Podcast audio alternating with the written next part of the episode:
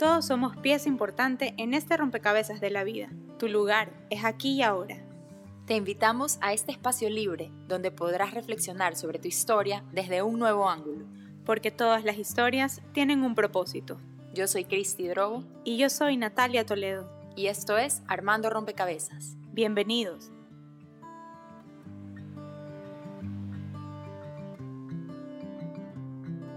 Hola a todos y bienvenidos a otro episodio de Armando Rompecabezas. Yo soy Cristi Y yo soy Natalia.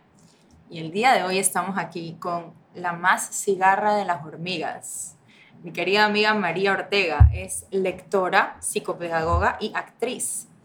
Y sigue amando las mariposas amarillas. Bienvenida María a este espacio libre nuestro. Hola a todos. Eh, ya pues, aquí estoy. Bueno, primero queremos, o sea, yo les cuento que conocí a María en Twitter, porque es gran tuitera, pero ahí eh, yo la seguía, ah, ese Mary Pops 2, el número 2, o sea, Mary como Merry Christmas, Ujú. Pops, P-O-P-S y el número 2, ya. Eh, pero ella me confesó el otro día que ella no me seguía a mí, porque la verdad es que yo tampoco me seguiría a mí misma eh, ahorita, a mi yo del pasado, pero, pero, pero a María sí síganla, porque es bien chévere. Bueno, la conocí ahí. te dejamos de seguir. A mí, no, no, ya mejoró, ya mejoró. Ah, ya mejoró. Ya Sí, sí, cambiado. ya la sigo. He cambiado, he cambiado. Pero no, bueno, luego la, la conocí en persona, la, la, la desvirtualicé en, en un club de lectura en el que las dos somos, somos parte de un club este, de las chicas moradas, que es genial. Y em, nos une el amor por la lectura y de eso justamente queremos hablar el día de hoy, de la literatura y el teatro en la vida de las personas, o sea, específicamente nosotras, pero también en general un poco. Así que bienvenida María y cuéntanos primero eh, tu historia con la literatura, o sea, en, en tu vida y con el teatro. Gracias por invitarme. Bueno, este, yo comencé a leer, bueno, no a leer, me, me empezaron a gustar los libros de muy chiquita. Hay una, hay una historia de que yo iba por la vida con una maletita de libros cuando tenía, no sé, año y medio y que decía Wow. que llevaba mis hilos. Este, mis abuelos siempre se reían de mí por eso y así que creo que comencé bien temprano con ese, con ese gusto. Y después, eh, yo nací en el año 71, soy un poco vieja, entonces este, había pocas, pocas librerías en Guayaquil en esa época, me siento mi abuelita hablando así. Pero es cierto, pero es cierto, mi mamá me llevaba a una librería en el centro, que creo que se llamaba Cervantes. y entonces todavía- ahí, todavía Esa todavía existe. entonces ahí yo tenía derecho a escoger un libro cuando iba. Y entonces eh, ahí conocí a la a Sisi, una, em- a la emperatriz de Austria. Este, había una colección de libros que tenían como que dos páginas escritas largas y una página de la misma historia en cómic. Y era en blanco y negro. Entonces tú lo podías pintar además. Ah, genial. Entonces, nada, pues me, me, me gustaban, empecé a, a leer sobre las princesas de la vida real y leía sobre la reina Victoria. Y de ahí había unos de un personaje que se llamaba Poliana, que era una chica huérfana, como muchas niñas en la literatura. Sí, ¿por qué? ¿Por qué insisten en la orfandad? Este, era una chica huérfana y que encontraba lo bueno en todas las cosas. Y la historia era que en una Navidad era tan pobre, tan pobre, tan pobre que había pedido al, al- a unas señoras que hacían caridad que le regalen una muñeca, pero escribió con mala letra, entonces le, le llegaron unas muletas. y entonces la niña se alegraba porque al menos no tenía que usarlas. O sea, demasiado positivismo. Era una cosa, sí, creo que Excesiva. un poco excesiva, sí, pero, pero estaba bien para esa época. Uno, cada vez que uno intentaba portarse mal o quejarse de algo, te decían, Cuidado, te acuérdate de Poliana. Cuidado, Y entonces uno automáticamente se ponía rectita y empezaba a, a dejar de quejarse. Pero ¿dónde está ese libro para, Para para repartirlo hijos. aquí? Por favor. Todavía tengo mi colección de Poliana. Este, era Poliana, Poliana crece, Poliana en el oeste y Poliana Claro. se casa. O sea, y llegó a la ¿Por meta qué? de su vida. No. Poliana se casa. Pola- Poliana se casa con Jimmy Pendleton, que era su vecino. Nada más proper. Dios. Y que Ah. también era huérfano y también fue adoptado por un señor vecino. Pero bueno, eso leía Dios. yo de chica. Y de ahí pasé a los típicos, mi, plan, mi planta de naranja lima. Y, y no sé, y de ahí, eh, como a los 12 años ya empecé a leer libros de adulto. Este, ¿Cómo cuál? a ver, me acuerdo que a los 14 leí 100 años de soledad. Wow. Y lo leí tres veces porque me gustó tanto que lo volví a ¿A los leer y lo 14 volví a leer. veces? Sí, lo leí tres veces. Qué bestia. No, yo lo leí también más o menos alrededor de los 15, 16, pero lo odié, lo dejé tirado y luego lo, lo retomé ya en mis 20s, mis mid-20s y ahí sí me gustó, pero no lo volví a leer, solo lo leí una vez y fue como que ya tantos Arcadios, tantos Aurelios, tantos... Yo lo leí tres Confuso. veces y tenía un mapa. Me hice como un mapa de los arcadios y, Y los aurelianos. y los aurelianos, sí. Y de ahí, a ver, no me acuerdo qué más, qué más. Había un libro que se llamaba, que era, no sé, la literatura muchas veces es bien triste. Había uno que se llamaba Señor Dios soy Ana. Eso lo leí como a los 12 y era de una niñita que se moría. Entonces, lloraba desde la página 3 más o menos, hasta que se acababa. Imagínate. Este, pero sí, no sé, ¿qué más? ¿Qué más? Pero que leías como libros, no sé, distintos a como te escucho hablar ahora. ¿Qué, qué te dejaron todos estos libros? ¿Fue como un amor a la lectura o, o, o no sé? Es que lo, lo que pasa es que eh, con la lectura es, es, como, es como un vicio totalmente atrapante, es como, es como un monstruo que te salva. Y entonces una vez que te enamoras del monstruo, este, sigues, sigues y sigues y sigues y, no importa con qué empezaste en realidad, eh, es como, nada de lo que leíste se pierde. Es como que, es como que cada nueva cosa se va, se va uniendo a lo demás y, y- y- y va creciendo, ¿no? Y, y a veces cuando, sí me pasa que cuando vuelvo a leer algo, por ejemplo, hace relativamente poco leí Cien años de soledad una cuarta vez. Wow. Sí, este. Y no me gustó tanto como las otras tres. Porque ya estoy en otro lugar. Claro, Claro, es verdad. Porque ya estoy en otro lugar. claro, Entonces, puedes leer un mismo libro algunas veces y tener como Otras lecturas. Otras lecturas. Sí. Interesante. Sí, bueno, yo soy lectora desde chiquita también, eh, apasionada. Ah, me acuerdo que mi abuelita fue la que me, me empezó a regalar libros cuando era chiquita. Mi papi me enseñó a leer porque, o sea, no, no como que en el colegio te van enseñando, sino que yo quería aprender a leer, tenía creo que cuatro años, y yo lo iba a despertar a las seis de la mañana y mi papi le abría el ojo con los dedos, así, le separaba los párpados, para que me enseñe a leer, era una desesperación. Así que amo la literatura desde, uff, desde que tengo memoria, no sé. Bueno, y el teatro, cuéntanos un poco sobre tu, tu amor al teatro y después tu, tu, tu vena de actriz y también de escritora. A ver, eh, el teatro es un amor eh, im- importante también en mi vida. También empezó de niña, pero se quedó como en pausa mucho tiempo. Eh, yo hacía teatro de chica, hacía teatro co- como a los 10 años. eh, yo era una niña muy tímida y me metieron en clases de teatro con el juglar. Este, y Ahí enfrentar los miedos de una. Curiosamente yo era tímida para hablar con extraños, pero si me ponías un- en un teatro no tenía una gota de timidez. O ¿Qué sea? Ajá, era- si me decías, pide una pizza, me podía quedar paralizada. Pero si me decías, anda y haz como que pides una pizza en el escenario, "Sí, la, la, la, señora, ¿cómo está la pizza? Así como no tenía ningún, nu- nunca tuve problemas con el público. Tenía problemas, o sea, me costaba hablar con extraños desde mí, no desde alguien más. Claro, es que estabas como protegida atrás del personaje o algo así. Sí. Claro, eso es lo que te da la actuación, de cierta forma. Probar con otras personalidades que a y veces me, quisieras. y me encantaba, me encantaba la sensación de, y, y después seguí haciendo teatro en el colegio, como a los 14, 15 años ya lo dejé, y la verdad, a mí nunca se me ocurrió estudiar teatro, a mí a veces la gente me pregunta por qué no estudiaste teatro, la verdad, porque no se me ocurrió, porque en el, no sé, pues en el año 89, una cosa así, no era una posibilidad, punto, o sea, no, no, no, no más, y, y no, no se, nunca se me ocurrió. Sin embargo, De ahí pasaron los años, pasaron los años, estudié educación, me gusta mucho mi, mi, mi trabajo en educación, no es que no me guste, me gusta mucho, pero pasó el tiempo y yo, yo creo que hay golpes en la vida que a uno, que a uno lo mueven eh, importantemente.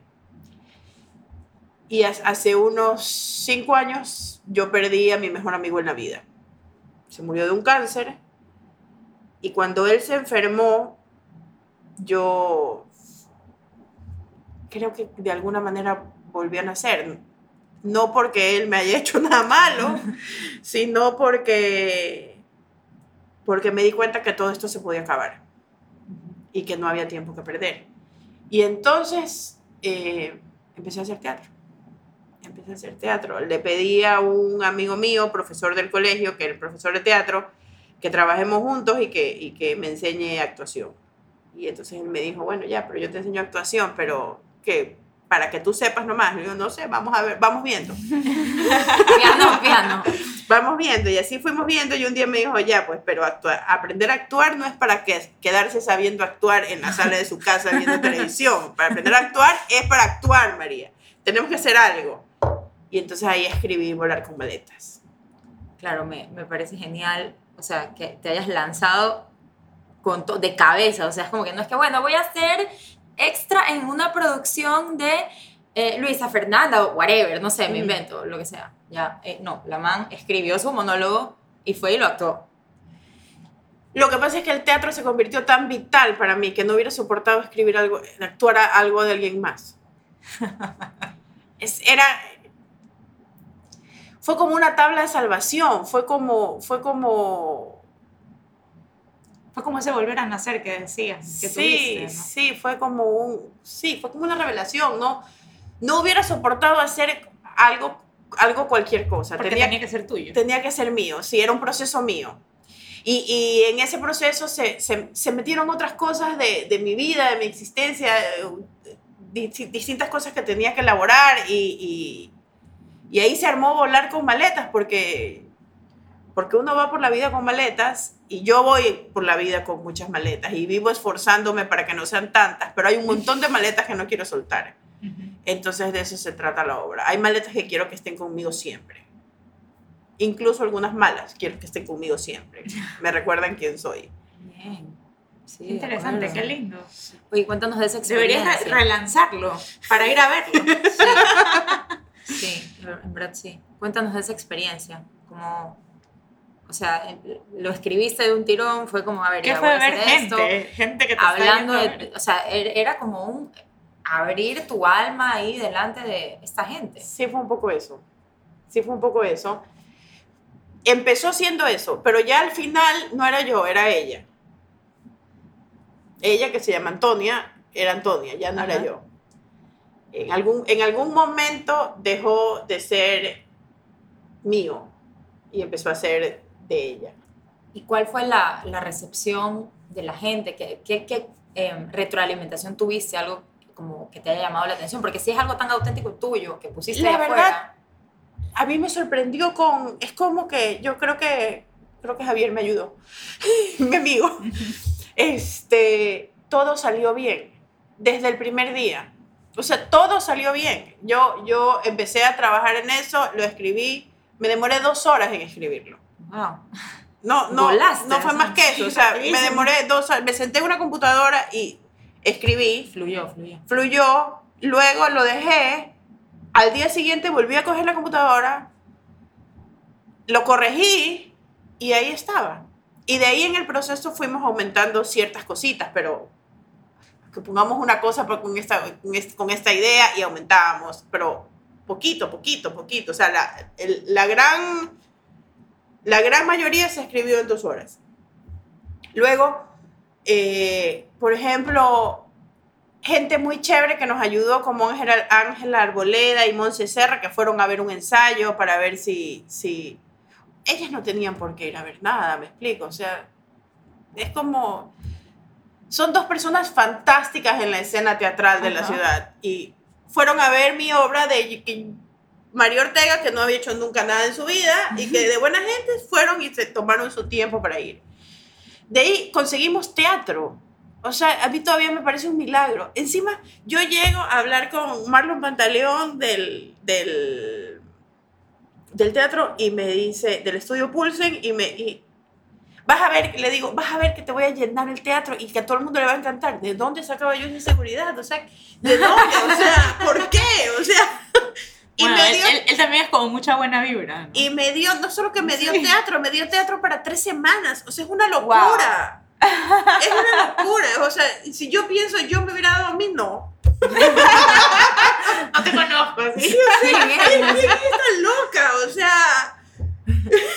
A mí me sigue impresionando que cuando las cosas están, están, avanzan. Y de ahí, este. Le llenaste el teatro. Le llené el teatro. Efectivamente, le llené el teatro. Y después tuvimos una segunda temporada. O sea, yo Hay que hacer la tercera post Hay pandemia. que hacer la favor. tercera para... Sí. miro hacia atrás y todavía me parece. Me parece como imposible. No habían entradas. O sea, es una locura. Yo no sé. O sea. Ya. Fue mucha buena suerte. Qué genial. Qué genial. Y bueno, luego hiciste también una adaptación de un, eh, un cuento de Solange Rodríguez que se llama Pequeñas Mujercitas, al cual sí pude yo asistir. a la cual pude asistir. Eh, cuéntanos un poquito de esa, de esa experiencia. ¿Cómo fue hablar las palabras de alguien más? Y Fue diferente, fue diferente. Eh, primero, el texto de Solange es un- era un texto literario y decidimos, eh, Monse Serra fue quien dirigió la obra, decidimos desde el comienzo eh, que íbamos a respetar el texto tal cual, que no íbamos a cambiar el texto. Entonces había que conseguir la manera de que ese texto literario tuviera sentido como obra teatral fue un trabajo que nos... eh, fue difícil, fue difícil. Nos, nos probábamos una cosa, probábamos otra, hasta que... eh, es, eh, Pequeñas Mujercitas es una obra sobre una, sobre una mujer que tiene que limpiar la casa de sus padres que son acumuladores. Y en el camino se encuentra con una serie de sorpresas, unas más agradables, unas más desagradables que otras, todas extrañas, en este ambiente extraño. Y Monse estaba está, acababa de reconstruir una parte de su casa y había puesto una serie de cosas que había guardado para, para luego volverlas a colocar, había convertido en bodega un cuarto. Y entonces se nos ocurrió que ahí era donde teníamos que trabajar y empezamos a, a- a montar la obra en su bodega. Y desde su bodega todo empezó a fluir. Todo empezó a fluir. Esa bodega eh, como que le dio sentido a las cosas. Eh, y es y para mí además era yo no soy una mujer muy ordenada me cuesta muchísimo ordenar somos dos. Me cuesta me cuesta hartísimo ordenar y me cuesta hartísimo desprenderme de muchas cosas. Es más he hecho un monólogo sobre no desprenderse de cosas y volar con maleta. Entonces esta mujer que tenía que desprenderse yo sí sentía su angustia. Sí sí sí la sentía muy mía también. O sea habían días en que salía del, del De, de la casa de Monse, del ensayo, salía angustiada de todo lo que había tenido que arreglar. Me sentía absolutamente incompetente. Y creo que ese sentirme incompetente permanentemente fue lo que hizo, eh, fue lo que hizo que la obra funcionara. Porque es sobre una mujer que también se siente un poco incompetente. Genial. Bueno, Solange eh, Rodríguez es una de las, de las nuevas voces de la literatura ecuatoriana, de las mujeres escritoras ecuatorianas. Quiero que hablemos un poquito de eso, porque me parece fantástico que tengamos unas representantes de, de un nivel increíble. Cuéntanos un poquito tú sobre eso. Bueno, este, Solange eh, es una mujer que escribe cuentos, sobre todo, y, y microficción también, microcuentos. Eh, escribe, es como, ella escribe unos cuentos que son entre terroríficos, mágicos, eh, fantasiosos. A mí me gusta mucho cómo escribe. Está María Fernanda Ampuero, que Que yo debo decir, por si acaso, María Fernanda Ampuero fue mi profesora de religión en el Liceo Panamericano hace, no sé si confesar cuántos años, Pero Yo ya confesé que nací en los 70 Tú Ah, puedes, ya, y, que, ok. y que no había librerías en la ciudad. Tú puedes confesar cualquier cosa de eso. Pero puedes decir lo que quieras. bueno, hace muchos años, eh, unos 20, no sé, pero fue mi profesora de religión, imagínate. De Creo que ni ella se lo creería. Sí, ojalá escuche este podcast. Claro. Yo se lo voy a contar. Sí, cuéntale. María Fernanda Ampuero es una mujer eh, descarnada. Escribe descarnadamente. Su libro es Pelea de Gallos. Es, eh, Es un puñete. Es un puñete. No es uno, no es un puñete. Son Varios puñetes, un montón puñetiza. de puñetes. O sea, sales adolorida. Una paliza. En general, de la literatura de las mujeres guayaquileñas sales adolorida. O sea, sí, sí es claro para mí que hay mucho que decir y que, y que es una literatura que intenta quemarlo todo. Y está bien, es necesario. Toca algunas fibras. Sí, sí, sí, sí. Mónica Ojeda también, sus, sus libros son, son brutales, o sea, son, son, están muy bien contados, están muy bien contados, pero son eh, realidad, historias absolutamente macabras, absolutamente macabras. Y estábamos hablando hace un ratito también de Natalia García Freire, Tutucaya. Ella es cuencana. Para mí, su libro es, es maravilloso. Se llama Nuestra piel muerta. Es. Es. es- ah, de los libros ecuatorianos que he leído últimamente, es mi favorito. Wow. Es mi favorito. Es. Transcurre como en una sierra. A mí me recuerda a Pedro Páramo es transcurre en una hacienda, hay como estas cosas extrañas que suceden y estos insectos. Es la historia de un niño que en la mitad de la historia pierde a su madre, llegan unos extraños a su casa de hacienda, no hay muchas explicaciones, es como... No, no sé si es una historia que, que podría suceder en estos días, pero me, me la imagino claramente en los años 40 y, y el, y el niño eh, todas estas cosas que suceden las, se las va comentando a una serie de personajes que él se inventa, que son los insectos que están en, su, en esta casa, que empieza a ser invadida por mugre, por, por, por plantas, por más insectos, eh, como, como... Es buenísimo. Es buenísimo. O sea, Por nada de lo que yo les diga va a, A hacerle. a hacerle, hacerle justicia. está apuntadísimo. ese. Sí, por favor, es apunten. buenísimo. María Fernanda Ampuero, Pelea de Gallos. Mónica Ojeda, Mandíbula, Nefando. Y creemos que hay uno nuevo, pero Hay uno nuevo, hay uno nuevo, porque es de poesía, me parece. Ya. Les, tenemos que- les debemos el nombre. Sí. Eh, Solange Rodríguez, eh, colección de cuentos de ella. Eh, ay, la bondad de los, De los extraños, ay, y la, la primera vez que vi un fantasma. Ya. Y hay varios, hay, tiene varios Ya, libros, pueden ir a son de buscarlos en- cuentos. en- están en las librerías aquí, me imagino. Todos. Sí, yo creo Deberían. que sí. O sea, imagínate. Y si no, en Casa Morada, en Urdesa, y eh, eso. Sí, y Natalia García, Nuestra piel muerta también. Apunten, apunten y vayan a leer. Por lo menos escojan uno y leanlo. Estas mujeres además no, no solamente que escriben maravillosamente bien, están siendo editadas en el extranjero, o sea, es, es eh, a través de editoriales en Han España, premios han ganado premios, o sea, Muy no es cualquier cosa, no es que las mujeres en Guayaquil nos estamos inventando que las mujeres en Guayaquil están escribiendo bien, o sea, No, para en nada. el extranjero nos están dando la razón. Exacto. No, yo, yo tomé un curso con María Fernanda Ampuero de, eh, del, cuento de la, del cuento de la criada y, y espectacular porque es muy ella también. Ella es una mujer impactante. Sí, es impactante y, Sí. y, y ella tiene como un mensaje que quiere transmitir. o sea, tiene fuerza, tiene, tiene, mucha fuerza, mucha Sí. fuerza. Su voz, es, es, es como ella cree que, que, o sea, en verdad, nuestra voz tiene fuerza y Sí. ella, ella en serio lo pone, o sea, es, a mí me encanta, me encanta esa parte. Sí, es una mujer que no se deja, es una mujer No, que, no. que- que es como es y ahí Sí. está para que Exacto. la quieras o la odies, le importa un rabo. Y si, tiene, y si es la piedra de un zapato, si es la piedra en el zapato de alguien, le da lo mismo. Ella Pero tiene si que es la piedra del zapato de alguien, es una roca gigante. O sea, e- ella no es una piedrita chica, no. chiquitita ahí molestando. No, es una mega roca que le rompe todos Sí. los huesos. O sea, Exacto. Exacto. Sí. Mucho cariño, un saludo para María Fernanda.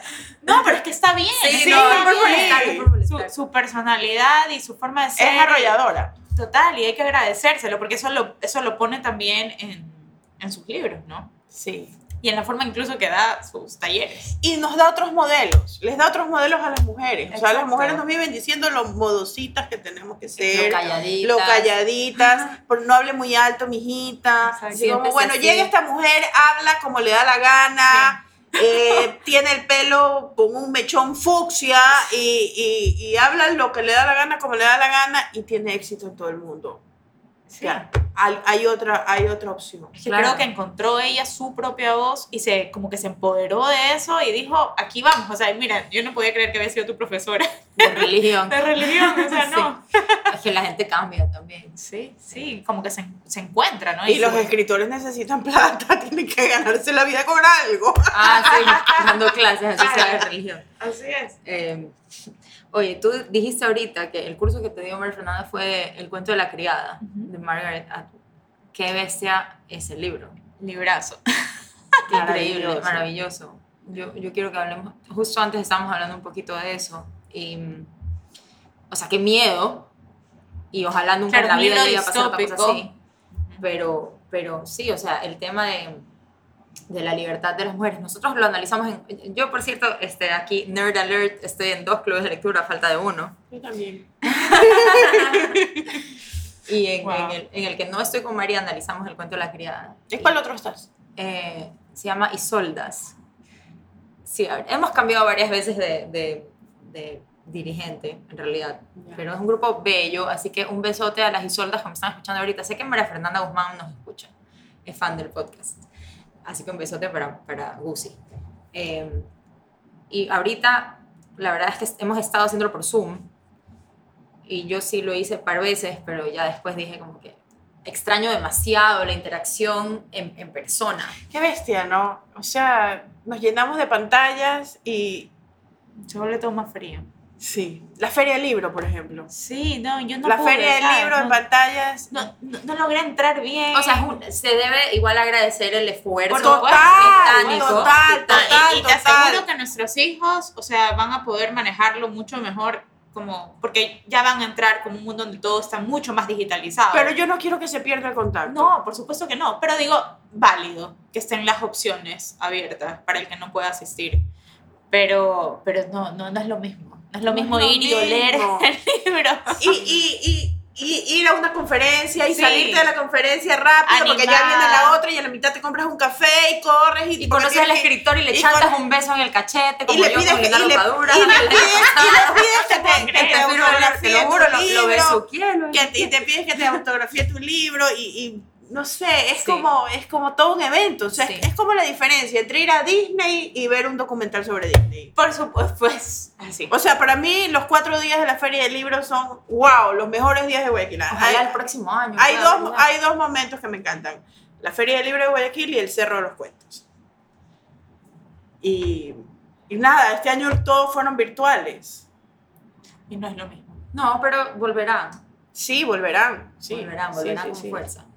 Sí, sí, la gente Es creo que igual. Sí, somos seres sociales. Necesitamos. Sí, necesitamos, necesitamos- Este, este contacto. Aparte, que la gente que lee, el, el ejercicio de leer es un ejercicio individual, pero es tan lindo poderlo comentar.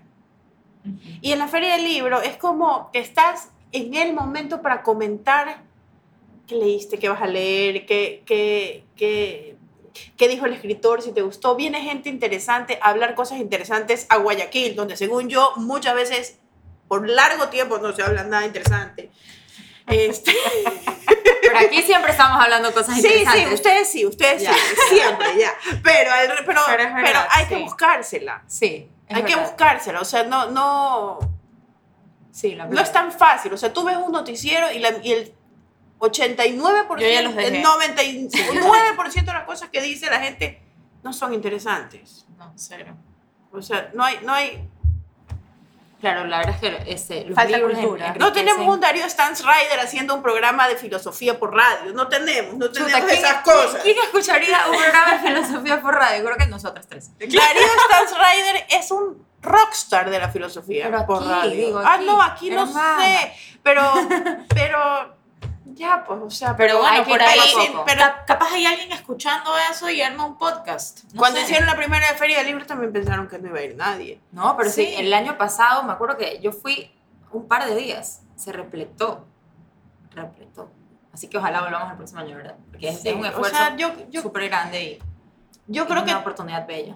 si queremos que hayan cosas y que la gente vaya, hay que empezar a ofrecerlas. O sea, Sí, exacto. Esa es la verdad, hay que empezar a hacer. Sí, Y luego y la hay gente mucha gente que está haciendo. Sí, Mira, lo que ha pasado con los teatros. Hace 10 años, y otra vez parezco mi abuelita, Claro, no había muchos teatros en Guayaquil. Tenías una opción y ya. Sí. Santiago Bueno, Roldós dos. siempre había hecho teatro, pero en el sur. Era, era como de, de difícil acceso. Y había gente que siempre había hecho teatro, pero no era el boom del teatro que llegó a ver. Yo no sé qué pase con el teatro con la pandemia. O sea, yo no sé cuántos teatros De los que hubo van a, van a haber resistido. Llegamos a tener un montón de teatros, no sé cuántos, cinco, ocho, no sé. eh, y luego vino la pandemia. Y, y el teatro es una es un espectáculo frágil, o sea, en una ciudad no acostumbrada a ir al teatro, en el cual el ir al teatro era una cosa nueva, eh, no sé, no sé cómo va a estar este tema cuando volvamos, digamos. Sí, yo he visto que, em, por ejemplo, el Sánchez Aguilar, vi en Instagram, y ahorita justo me acordé también, que están haciendo teatro al aire libre. No sé si esa sea una, una posibilidad para otras instituciones. O sea, siempre es una posibilidad. La cosa es que el Sánchez Aguilar es un teatro que siempre va a sobrevivir. O sea, tendría que venir una, una hecatombe para que el Sánchez Aguilar no, no sobreviva. Claro. Este, el problema son los teatros medianos, que son de los que esta ciudad, o sea, de- que son los que realmente debería haber más en esta ciudad, Como por ejemplo, como el Estudio Pulsen o como, o como Muégano, el Teatro de Santiago Roldós, porque el teatro grande necesita una gran producción.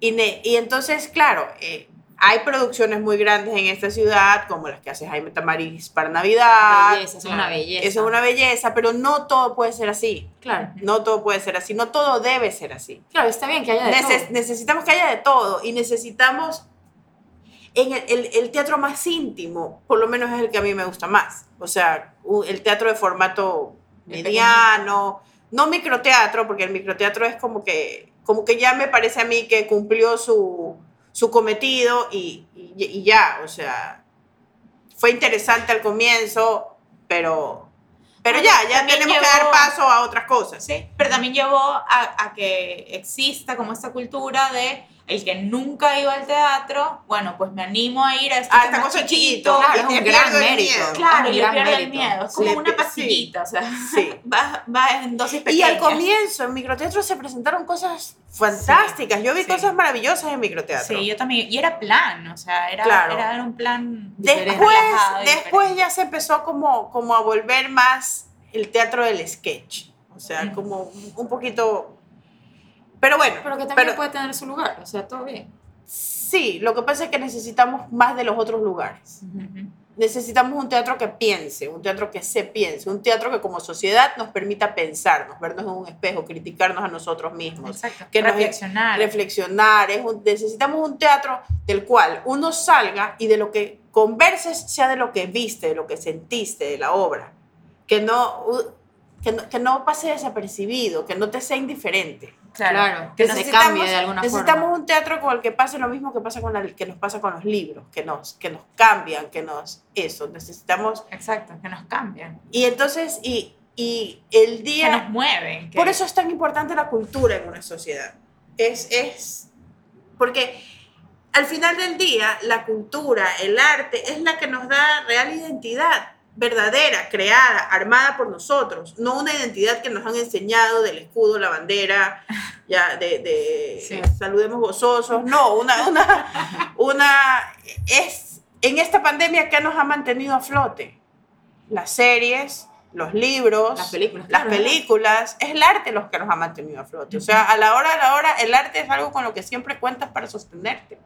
Porque te permite conectar también y, y reflejarte y ver, no sé, qué más hay. O sea, como Y- explorar ese mundo del que no eres parte o no conoces. Sí, y, y, y canalizar tu angustia, Ujú. canalizar tu malestar, canalizar tu felicidad, si tú quieres, pero, pero eh, en, los, en los terribles momentos de la vida o de, o, o de las sociedades, al final del día el arte la sostiene.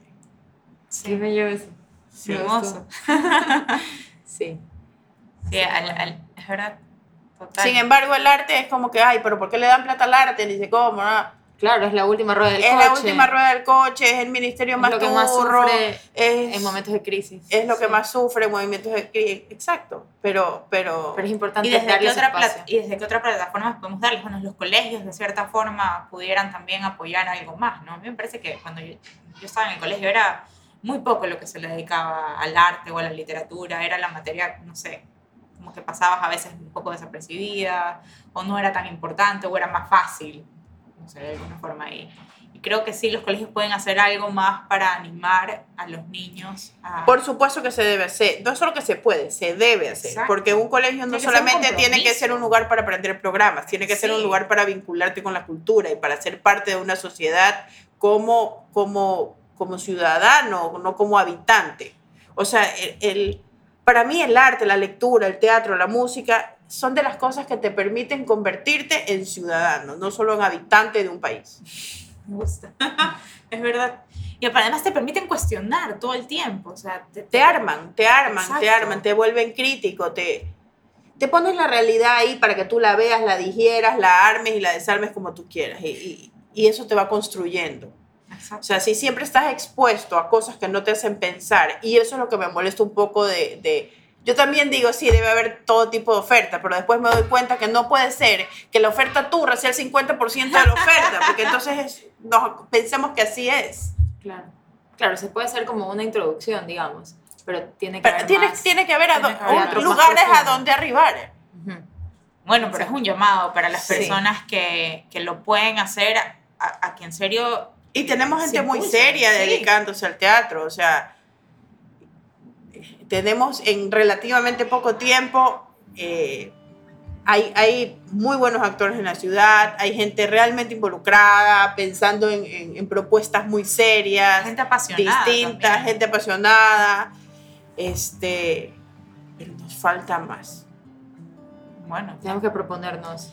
claro, y, y proponernos también como para los que estamos del otro lado, de, de los que consumimos el teatro, apoyarlo. Ir al teatro. Ir al teatro. Hablar del teatro. Sí. Aparte que es una buena conversación, o sea... Es un programa divertidísimo, es ese de Divertidísimo. cosas, es un programa lo máximo. o Total, sea. lo, lo máximo. Te digo, a mí me, me parece que eso es... Sí. Sí, el teatro te- Uno sale me gusta. Uno de- del teatro nunca sale igual.